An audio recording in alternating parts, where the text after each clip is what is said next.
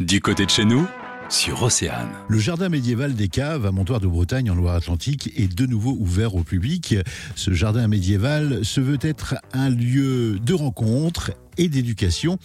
Cette année, le thème, c'est la poésie. Chacun peut y découvrir des panneaux de poèmes du Moyen Âge.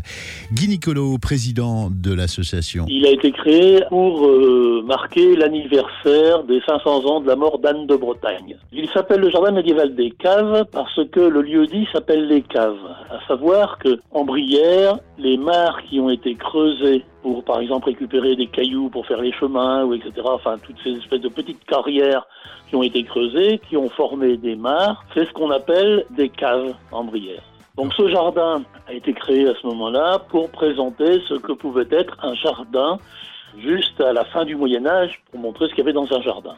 On y retrouve des plantes, des herbes. Il y a la partie de ce qu'on appelle le jardin des simples, qui sont les plantes médicinales, disons que c'était la pharmacie de l'époque. Ensuite, nous y mettons les céréales, les blés d'hiver, blés de printemps, avoine, orge, et les autres céréales telles que le lin, le sarrasin, le millet, etc.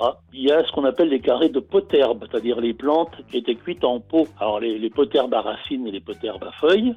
Ensuite, on a un petit carré de fleurs, de rosiers. On a beaucoup de, on a plusieurs rosiers anciens, la rose de Damas, l'Ispahan, le cardinal de Richelieu, tous ces vieux rosiers qui ont des parfums extraordinaires. Vous avez aussi trois types de vignes qui ont une histoire très importante avec la région Bretagne, comme par exemple le Berligou. C'est Charles le Téméraire qui avait donné des pieds de Pinot de Bourgogne à son cousin, le duc de Bretagne, François II, le père d'Anne de Bretagne qui les avait plantés sur une de ces territoires à Couéron, qui s'appelait donc le Berligous, qui a donné le nom. Merci, monsieur Nicolo. Le magazine, midi 14h, sur Océane.